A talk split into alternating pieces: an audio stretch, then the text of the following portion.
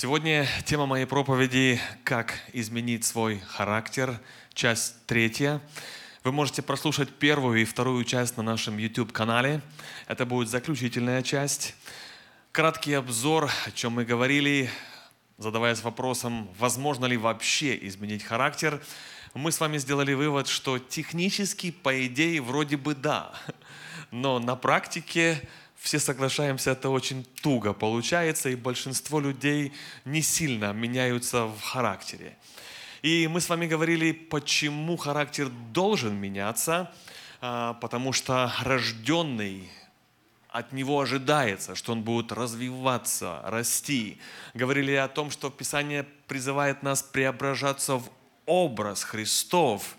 И мы с вами читали Ефесянам 4, что мы призваны приходить к зрелости и призваны достигать совершенства. Чаще людям удобнее сравнивать себя с людьми, которые менее духовные, которые в наших глазах люди хуже, чем мы. И когда мы себя с ними сравниваем, нам стоит как-то легче. Нас это расслабляет, нас это как-то успокаивает.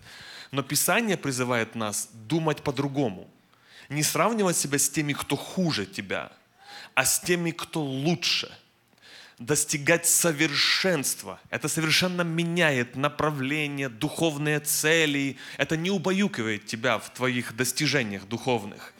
И читали с вами Иоанна 15 глава, где Иисус говорит, кто пребывает во мне, и я в нем, тот приносит много плода, и мы задавались вопросом, о каком, плоду, о каком плоде идет речь? Какие результаты ожидаются? И мы с вами изучали, видите, там стоят цифры возле слова «плода». Есть такое понятие, как номер стронга. Говорили, что это такое. То есть каждое слово из оригинального текста, Новый Завет был написан на греческом языке, имеет цифру. И этот номер позволяет нам именно оригинально определить определение слова, на которое был сделан перевод на любой язык. И таким образом мы можем взять вот это слово «плод», найти вот этот номер стронга, который там был написан, вы видели, 2590, и найти, где еще употребляется это же слово. И мы с вами сделали вывод, что об каком плоде идет речь, это плод Духа. Галатам 5 глава. Плод же Духа. Любовь, радость, мир, долготерпение, благость, милосердие, вера, кротость, воздержание. Вот этот плод ожидается от нас, людей.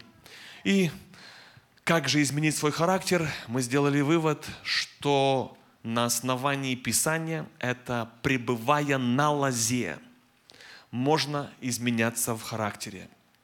Лекции, читать морали, это мало влияет. И вообще сам человек себя почти невозможно изменить.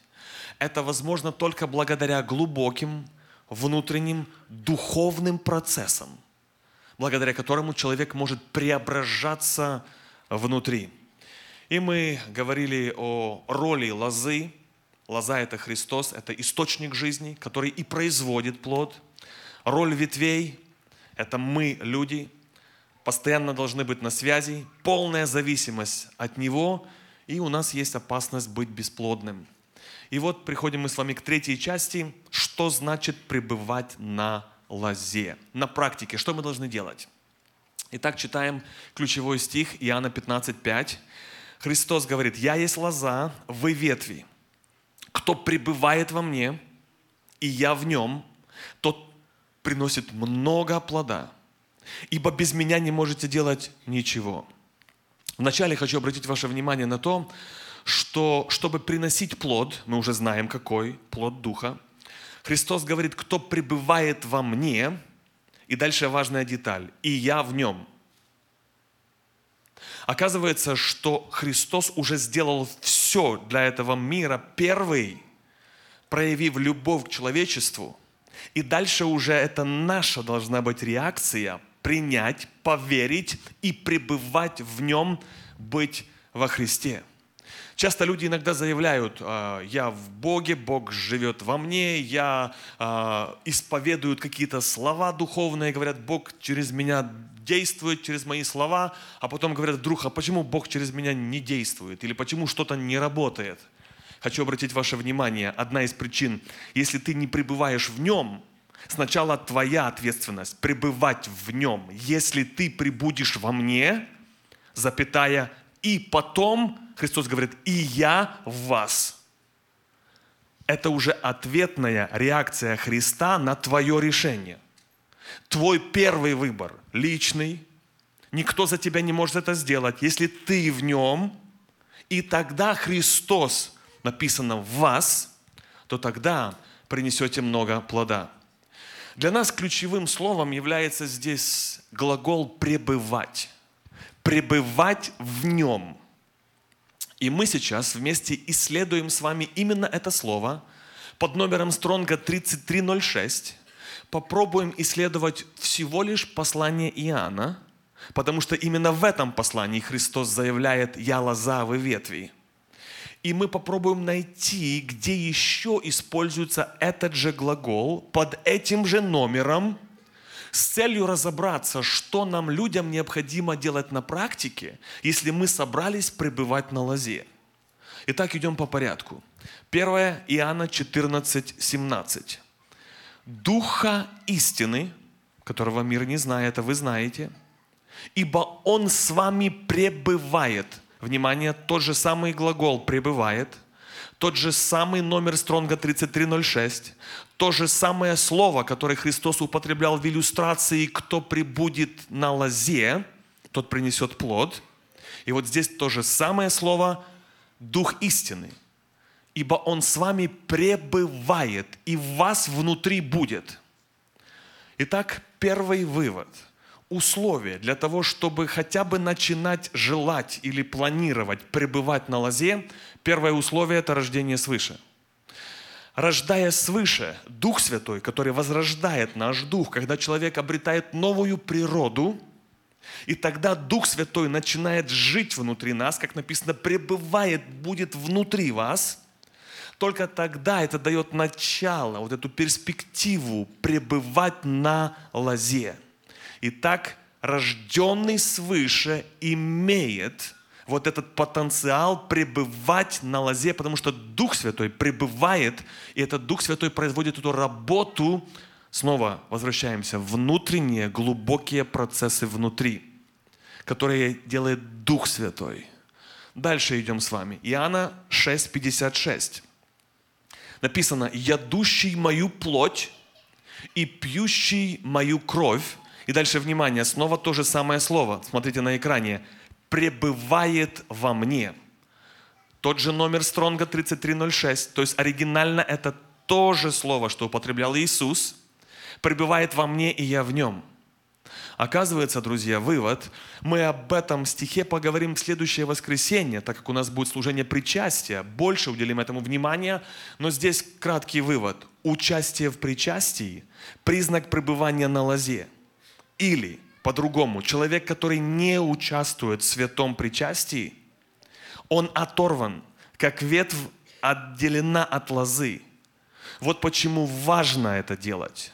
Но мы к этому еще вернемся. Но это один из практических действий, которые человек должен выполнять, если он выбирает пребывать на лозе. Следующее местописание.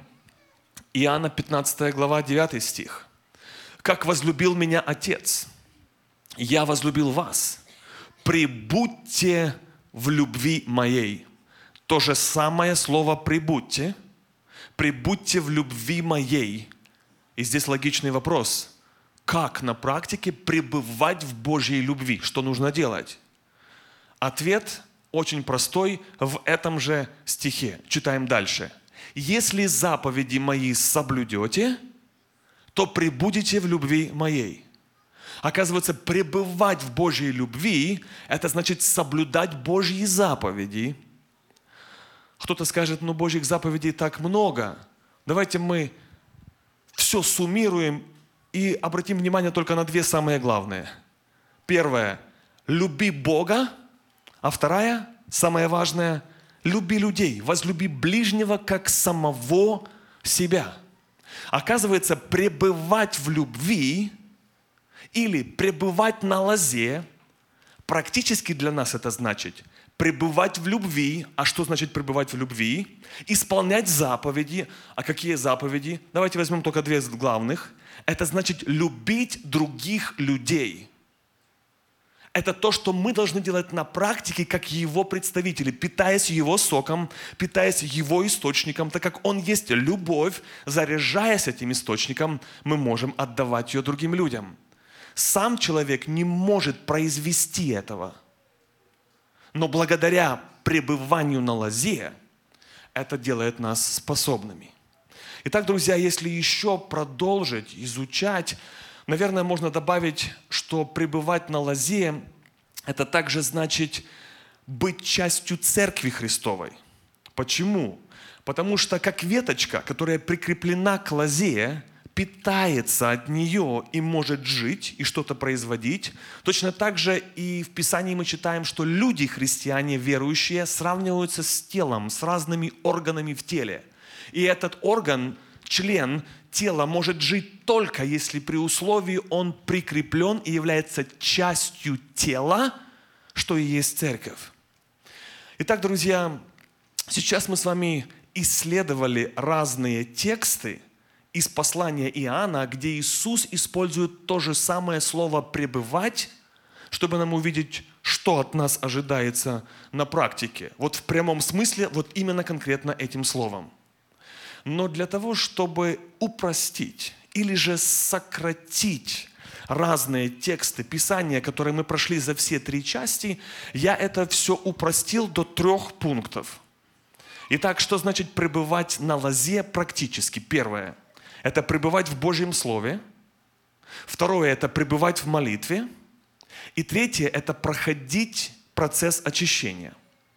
А теперь по каждому из них по порядку – Давайте начнем первое. Иоанна 8:31. Иисус сказал к уверовавшим в Него иудеям, «Если прибудете в Слове Моем, то вы истинно Мои ученики». Вот здесь вот слово «прибудете» – это точно то же слово, которое Иисус использует в иллюстрации «если прибудете на лозе, то принесете много плода». Оказывается, вот здесь вот просто очень прямо, очень конкретно, без всяких интерпретаций, сама Библия толкует Библию. Сам текст толкует текст. И открывает нам, что такое пребывать на практике. Пребывать на лозе – это значит пребывать в Божьем Слове.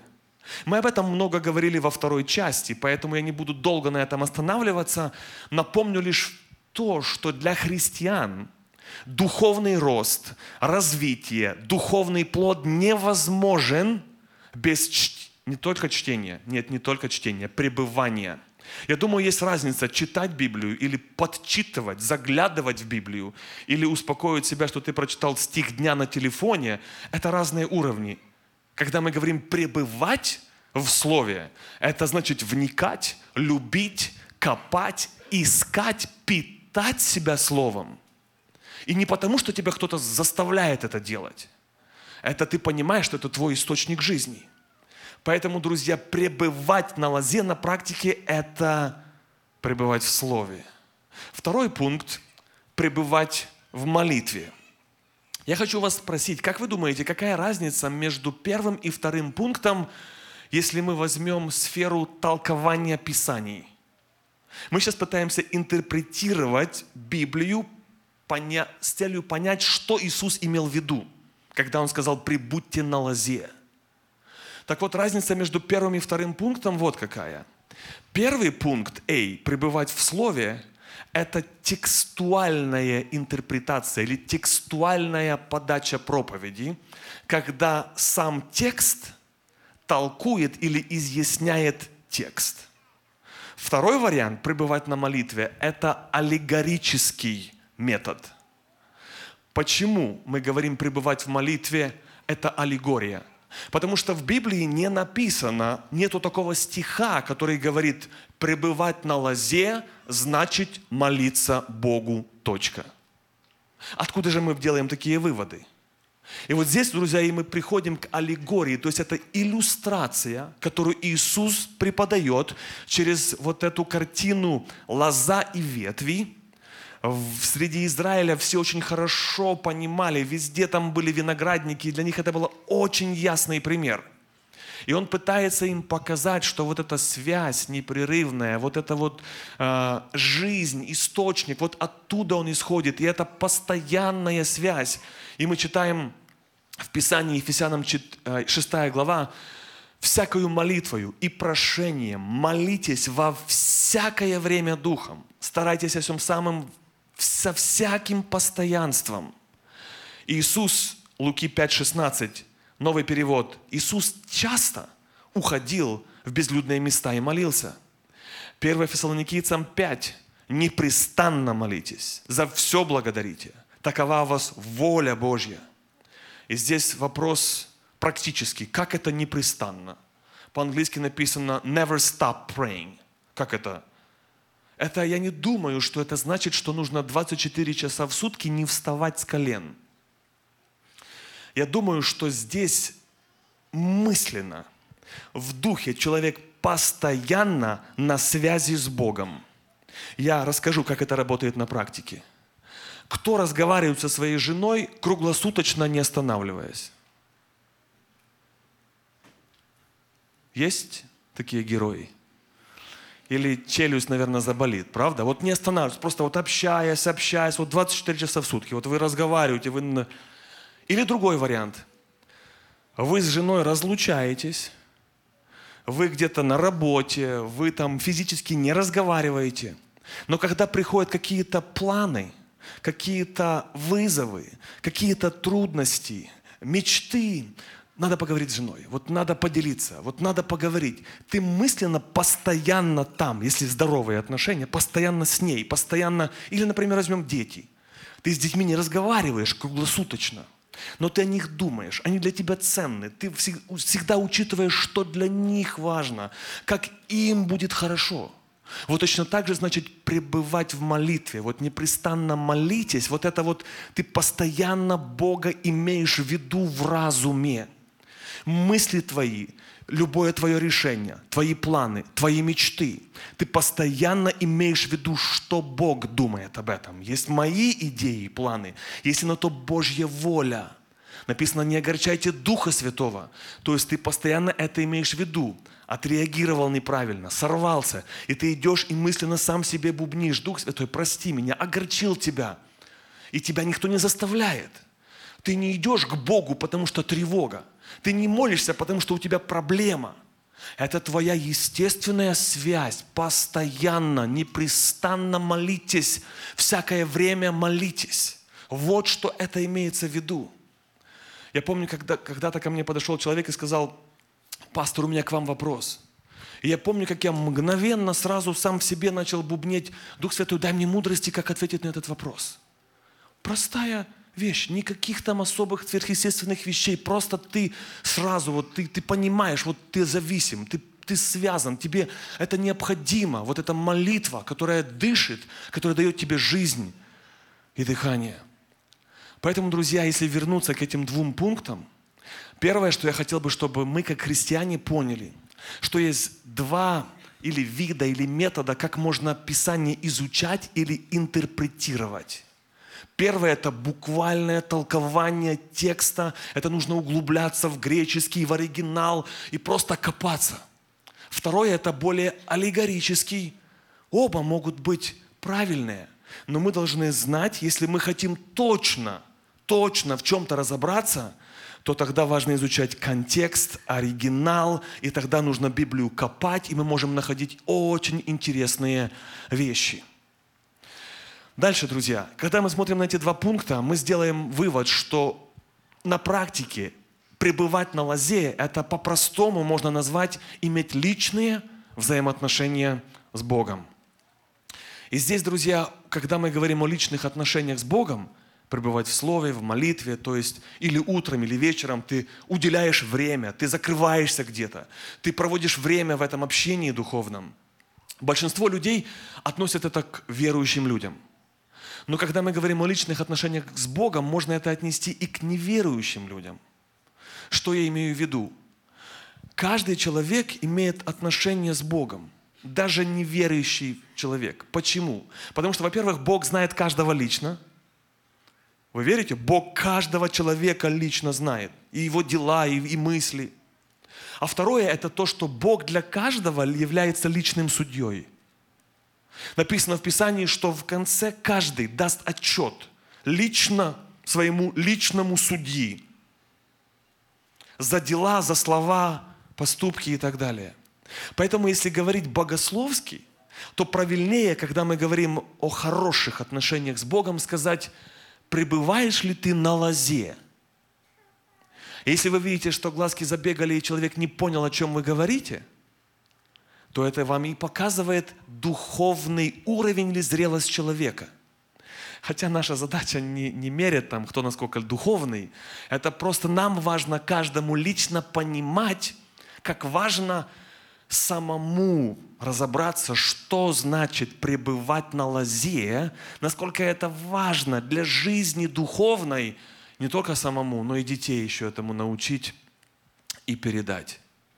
Дальше, друзья, переходим с вами к следующему пункту. Что такое пребывать на лозе? Это проходить процесс очищения. Я думаю, что для нас важно помнить, что каждая деталь в словах Христа, она важна. И нам как бы нельзя пропустить ту деталь, когда Иисус Христос говорит о плоде, что плод Духа невозможен без очищения просто невозможен. Согласен ты, не согласен, тебе нравится, не нравится, независимо, среда, понедельник, так будет. Христос сказал в своем слове, как это все работает. Читаем, Иоанна 15:2. «Всякую у меня ветвь, не приносящую плода, он отсекает. Всякую приносящую плод – вместе скажем, очищает, чтобы более приносило плода. Во-первых, давайте заметим, что здесь показан индивидуальный подход Христа к каждой веточке. Всякую или каждую. Не так, что так раз пол дерева обрубил. Нет, каждому человеку индивидуальный подход. А дальше, смотрите, есть две категории ветвей. Одна не приносящая плод, а другая приносящая. И здесь можно быстро себя тихонько спросить, какой веточкой являюсь я. Самый выгодный ответ, средний, я, я, я и не там, и не там. То есть плод духа у меня не совсем еще созрел, я несовершенный, но я и не грешник такой уже вообще как бы никакой. Я так, где-то там посередине. Но интересно, там таких вариантов не дано. Написано две. Приносящая плод и не приносящая. Какой вывод отсюда можно сделать, друзья? Что когда человек медленно, иногда невидимо даже для глаз, внутри растет, духовно зреет, значит, он на правильном пути.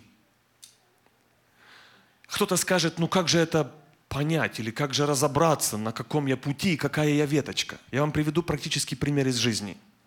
Представьте себе, что вы разговариваете по телефону с кем-то, и кто-то бросил трубку.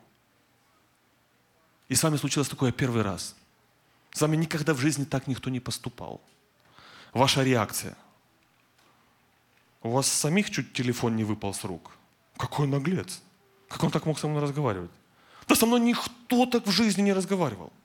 Как это он мог бросить трубку?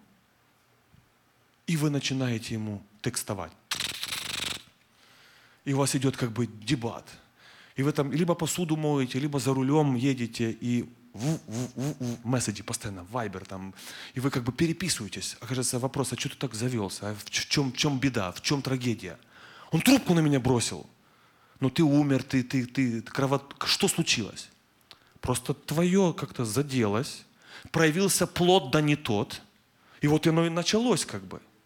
А представьте себе, та же самая ситуация пять лет спустя. Бросил трубку. Конечно, неприятно. Но ты как ехал за рулем, так и поехал дальше. Короче, проехали. Не текстовал, не обзывал, никак не реагировал. Понимаете разницу? Такая мелочь, мелочь, мелочь. Но ты понимаешь, что так как ты реагировал пять лет назад, ты уже так не реагируешь. Вот этот процесс и есть ценный. Ты еще не достиг совершенства, ты еще, можешь сказать, сомневаться в чем-то, но ты видишь, как ты растешь. Но если 10 лет назад тебя достали, там, накачали, ты отреагировал, и сегодня и реакция одинаковая, вот тогда беда. 20 лет ходишь в церковь, как тогда реагировал, так и сейчас, как тогда орал, так и сейчас, как бы ничего не изменится, ничего не меняется. Вот это, друзья, вот эта проблема, о которой Христос предупреждал. Ведь почему здесь написано, что кажется, ну я просто веточка, я ничего не меш... никому не мешаю, ничего такого плохого не сделал. Если ты веточка Христова, то ты обязана, веточка, приносить плод. А если ты просто веточка, ты не его веточка – ты можешь как хочешь себя называть. Но там только два варианта. И здесь еще важно что-то увидеть. Что есть разница, друзья, между наказанием и очищением. Христос говорит, что Он очищает, очищает каждую веточку. Интересно, что когда мы переводим, интерпретируем, что значит очищает или обрезает, мы это больше всегда классифицируем как наказание от Бога. Вот Бог наказал, чтобы я был более святой. Бог наказал, чтобы я знал, кто Бог. И как-то вот, как будто, ну, чтобы тебе было больно, чтобы ты вот, ну, понимал, кто здесь хозяин на этой земле.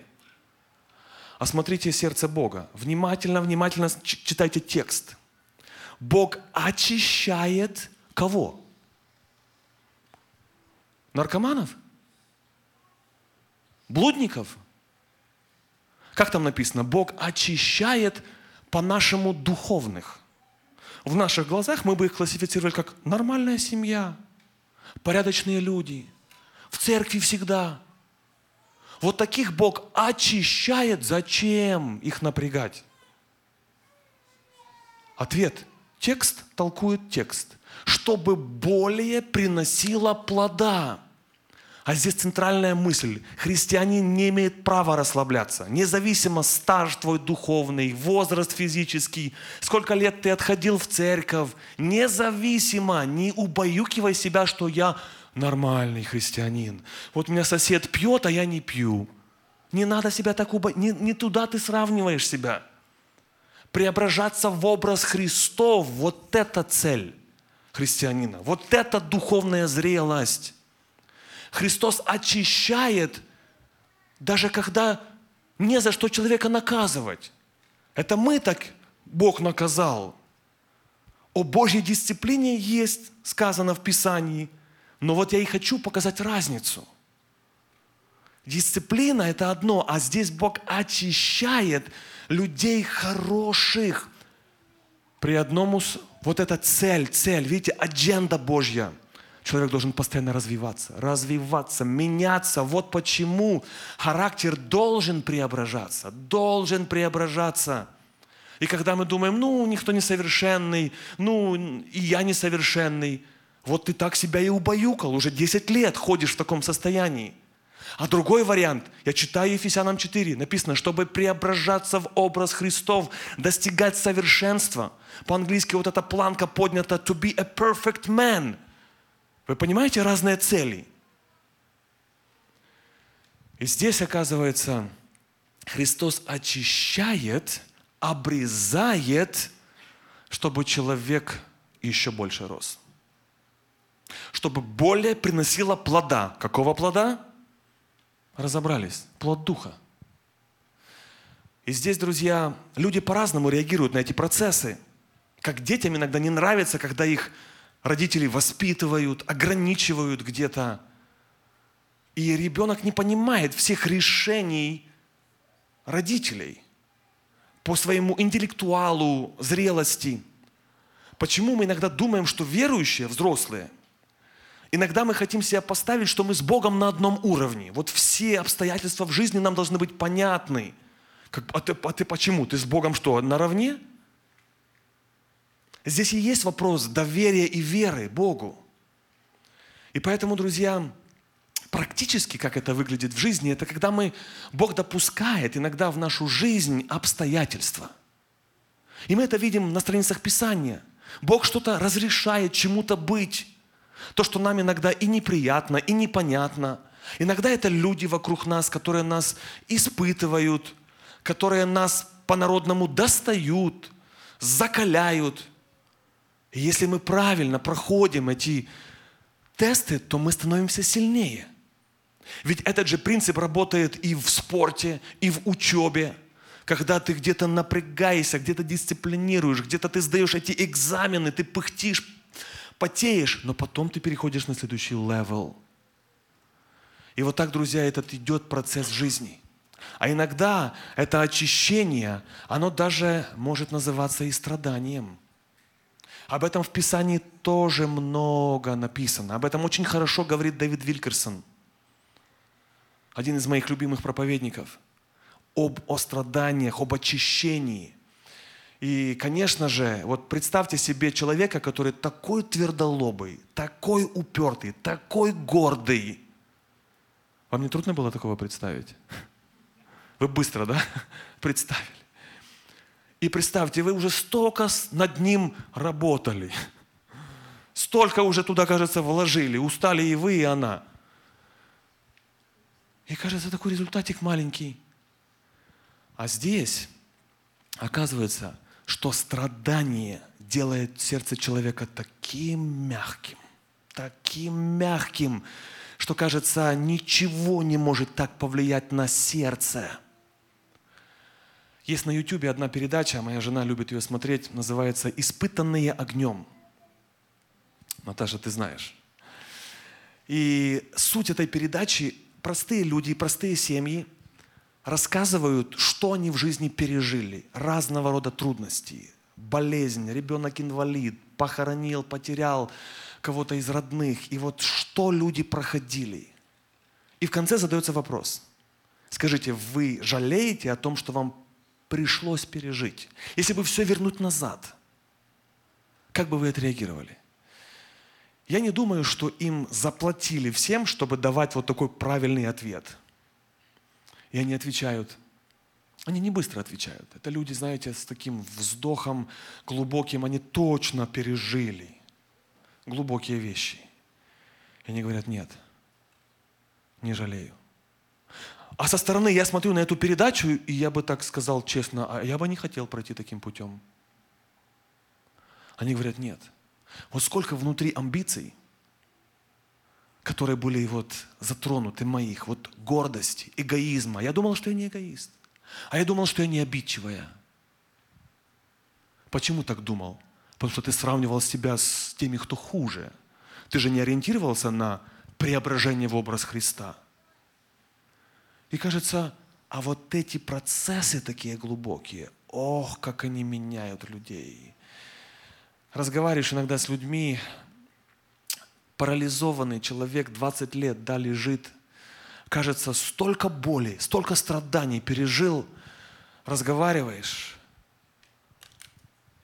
Есть одна Жанна из Ютики. Кажется, ну человек должен быть обижен на Бога, на людей, проклинать, не знаю, Бога, судьбу разговариваешь, ну просто миром веет, миром веет, ну просто кажется, ну как, ну как эти глаза могут светиться, ну откуда? Это же невозможно, друзья, без вот этого соединения. Ты сам не можешь производить это терпение, это мир, это довольство. Апостол Павел говорит, я научился быть довольным. Чем? И дальше там и в скудости, и в ноготе, там, без денег, без пейчека, без дома, там, все сгорело, все потерял, все взорвалось. Не написано, я помолился и стал довольным. Я научился. Вы же понимаете, это как процесс учебы идет. Так, один день раз я отучился и бакалавром стал. Нет, четыре года учишься, десять раз хочешь бросить, и если даст Бог, доучился. Смотрите, Давид пишет, 118 стих. «Благо мне, что я...» Кто помнит? Кто помнит, что там написано? Что я пострадал. Правда, даже произносить не хочется. Благо мне, то есть на пользу мне пришло, что я пострадал. Человек, который знал Бога, назван с человеком по сердцу Бога, имел с ним близкие отношения с Богом. И он делает выводы. Духовный человек, на пользу мне пошло что меня жизнь, обстоятельства, иногда что-то прижимало, где-то я проходил это очищение. Зачем? Дальше вывод. Дабы мне научиться уставом Твоим. Когда мы, друзья, смотрим на Галатам 5 глава, там написано о плоде Духа, если кто знает английский язык, там один из плодов духа написано long suffering. В переводе долгое страдание. А в русской Библии написано долго терпение. Ну, не легче, правда? Тут и терпеть тяжело, а еще долго терпеть. А там еще в английском написано долго страдание. И вот у меня к вам вопрос. Как вы думаете, возможно ли научиться терпению, next slide, и не проходить через процесс терпения. Или по-английски, по-английски, one of the fruits of the Spirit is long suffering. How can you produce that fruit without suffering? И, конечно же, снова нам и мне, нашему плотскому мышлению трудно думать, не хочется как бы в эту сторону думать. Но эти процессы, друзья, они все-таки нас формируют внутри. Ничто, кажется, я буду, я буду меняться. Да нет, ты не будешь. Без Христа я и ты, мы такие нехорошие люди, мягко скажем. Вот почему Христос очищает, чтобы больше принесла плода. А я не хочу очищения. Другой вариант – отсекает. Поэтому очищение лучше. Кто уважает Божье Слово, этот вариант лучше. Да, друзья, разные сезоны в жизни бывают. Не всегда солнце светит, иногда дождь, не всегда день, иногда ночь, а иногда и гроза. Но все это, совокупность этих процессов содействует тому, чтобы растение это росло и развивалось. Поэтому давай право садовнику – не надо роптать, бунтовать. Принимай это как во благо, как жизнь, достойная христианина. В заключение хочу, друзья, обратить ваше внимание на разницу между плодами и дарами. Люди впадают в крайности. Одни люди очень ищут духовных даров. Они хотят чего-то сверхъестественного, хотят Божьего движения, любят там чудеса, дары духовные. Это одна сторона – но они полностью почти пренебрегают плод, плод духа, характер. Другие люди наоборот. Они игнорируют духовные дары, для них это не важно, это уже, это уже все. Главное – плод. А важно – баланс. Баланс. Почему? Потому что в Писании написано, например, 1 Коринфянам 14 глава, достигайте, ревнуйте о дарах духовных, то есть ревнуйте о дарах духовных, то есть дары на своем месте. Это то, к чему Писание призывает ревновать. А с другой стороны, в Писании написано, что я вас поставил, чтобы вы шли и приносили плод, и плод ваш пребывал. Это из этой же главы 15 Иоанна. Оказывается, нужно и то, и то. И плод нужен обязательно. Да, друзья, а теперь хочу вам рассказать пример из одной очень известной церкви, как у них там было с духовностью. А вы посмотрите, как это, может ли такое случиться у нас сегодня. Читаем 1 Коринфянам, 1 Коринфянам 1 глава, 7 стих. Это письмо к церкви – вы не имеете недостатка ни в каком духовном даровании. Вы себе можете представить, насколько эта церковь была духовной? Мы там не знаем деталей, как там, ну вот представьте, вот ни в каком даровании нету недостатков. То есть там апостол Павел их хвалит. Вы духовные. А дальше, внимание. Внимание, внимание. Одна глава ниже, через одну главу, в третьей главе, к этой же церкви Павел пишет, я не мог говорить с вами, как с духовными. Стоп, стоп, стоп, стоп, стоп, стоп, стоп. Павел, первая глава, перелистываем страницу. Ты сказал, вы духовные, вы классные, у вас много духовных дарований. Буквально переворачиваем страницу, и он говорит, вы не духовные. Так, стоп. Где, где, в чем конфликт? И читаем, в чем проблема. Вы плотские. Я с вами должен обращаться как с духовными младенцами. То есть они вроде бы и духовные, но младенцы, младенцы, незрелые духовно. Ибо если между вами зависть, споры, разногласия, то не плотски ли вы? Оказывается, друзья, что мы часто определяем духовность как? По дарам. Вот проповедник. Вот у нас Богдан есть. Вот духовный. Да или нет? А потом столкнулись со мной где-то там в гараже, не знаю, где-нибудь так – и так, аж так в шоке даже боитесь кому-то рассказать. О, какой зверный характер. Ой-ой-ой-ой-ой-ой-ой. А мы тут думали, такой духовный. А почему вы это определили? Какие-то духовные дары, способности. Или смотрим так, вот человек молится, ну молитвенница, наверное, духовная а так мимо проходили дома, а там так пришлось присесть как бы. Думаешь, так вроде духовная. Так казалось. Значит, вот что важно понимать, что духовность определяется, друзья, не по дарам, а по чем? По плодам. А по-богословски верно сказать по плоду одному, плод Духа в единственном числе. И там вот все качества перечисляются характера. Поэтому, друзья, я думаю, что в вашей жизни, возможно, когда-то такое было, что вы в верующих людях разочаровались. Казалось, такой духовный брат, а в бизнесе так надул тебя, и ты думаешь, ну ты что? Так вот не путайте. Духовные дары и плоды не путайте. Это разные вещи. А к чему нас Христос призывает? Баланс. Помните? От тех ревнуйте, а плод, чтобы пребывал. Не только в воскресенье пришел и такой плод духовный нарисовался. Улыбка, прическа, все просто, ну, одна духовность сидит. А в понедельник не узнать человека.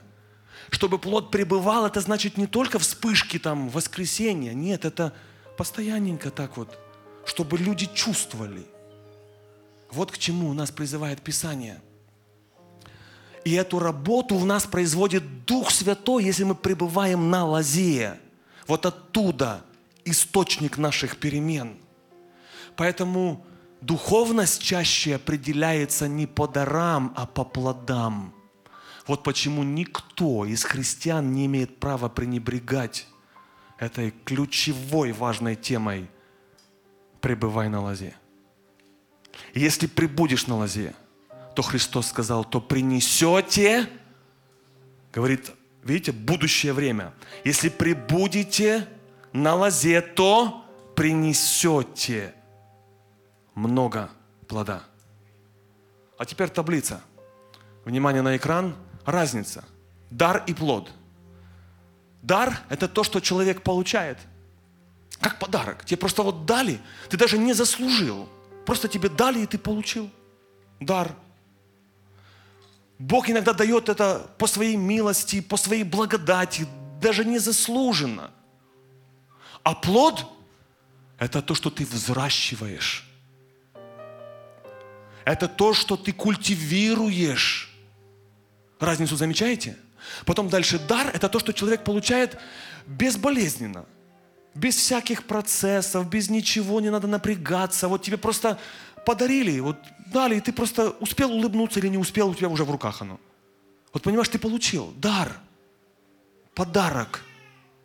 А плод – обрезание. Христос называет очищение. А в этом процессе обрезания или удобрения еще бывает и навоз добавляют. Правда? Вам иногда так не кажется, что меня уже так навозом обложили, что аж дышать тяжело. Оказывается, тоже полезно. Вот эта вся вот эта идея садовника, кто он и кто мы, нам помогает понимать процессы в жизни. И последнее, дар человек получает мгновенно. То есть просто instant, моментально. Тебе подарили, и ты так раз и радуешься. А плод – это процесс.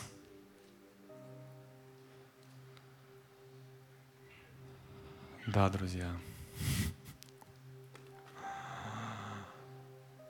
Вот с этим можно и расходиться.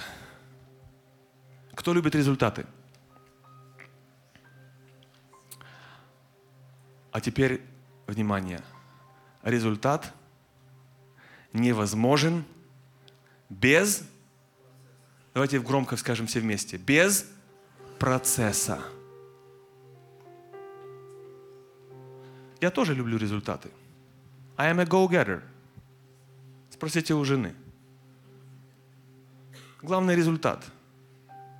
Но процесс – это то через, то, через что проходит каждый верующий человек – и только благодаря процессам может получиться плод. Поэтому, друзья, в заключение я хочу напомнить всем вам, что эта иллюстрация вообще вся заканчивается Иоанна 15 глава, смотрите, 17 стих. Вот Христос начинает рассказывать за лозу и ветви, и вот чем все заканчивается. Вот это вот последний итог, чем заканчивается эта история. Христос говорит, не вы меня избрали, я вас избрал, и поставил вас, чтобы вы шли. Мы скажем, мы все же пришли, мы же в церкви, мы, мы ходим. Нет, не в церковь пришли только. Чтобы вы шли и приносили плод. Понимаете призыв к действию? Каждому, каждому верующему. Чтобы вы шли и приносили плод. Не только на конференциях духовных. Чтобы этот плод пребывал дома. Пребывал. И дальше, смотрите, последний стих 17. «Сие заповедую вам, да любите друг друга». Вот оказывается, чем все заканчивается. Вот кульминация. Пребывая на лозе, человек должен достигнуть плода, дара духа. В итоге он будет иметь любовь к людям. Не к тем, которые к нему такие ласковые, а вот именно к тем, которые иногда и колят, и обижают. Вот, друзья, кульминация – Плод, плод Духа, первое слово – это любовь, любовь к людям. Ты Христа представляешь, ты на мир влияешь, осоляешь, светишь. Вот, друзья, сегодня в мире мы живем, где так много, кажется, зла, несправедливости, войны, насилия, обман. И нам важно не потерять баланс смотреть на все через призму Писания. Если ты на лозе, ты пребываешь, ты приносишь плод, и все заканчивается, ты любишь людей.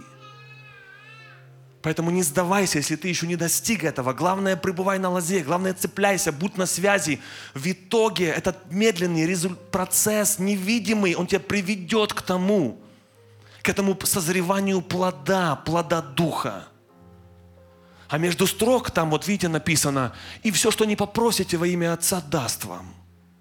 А мы у Бога много просим, но не забывайте условия.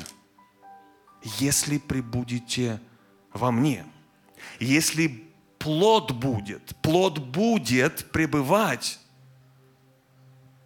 и будете людей любить, тогда просите. Тогда просите, чего хотите. Тогда уже эгоистичных просьб не будет. Все меняется. И здесь, и здесь. Поэтому самое большое чудо в жизни на земле у христианина – это измененный характер. Это даже не исцеление. Физические исцеления вам иногда могут помочь простые врачи. Но вашу натуру, ваш характер, вашу упрямость вам даже Mayo Clinic не поможет. Только один вариант – пребывать на лозе. Если прибудете во мне, то принесете много плода. Аминь.